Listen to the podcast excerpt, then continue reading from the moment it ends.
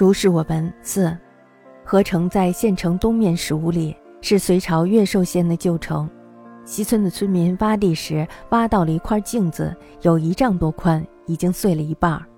见到的人都拿了一片回家，放到屋子里。每到晚上的时候，都会放出光芒来。好几家都是这样。这也许像王度写过的神镜，能够与月亮的盈亏相应。但是破损后的碎片还能放光，就更奇异了。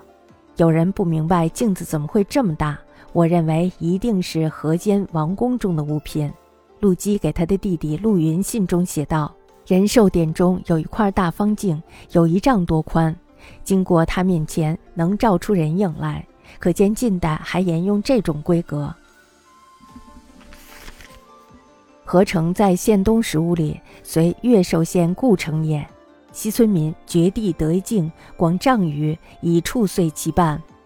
见者持一片去置室中，每夕吐光，凡数家皆然。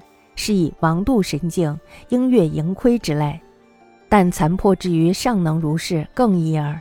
或一镜何以如此之大？余为此必河间王宫殿中物。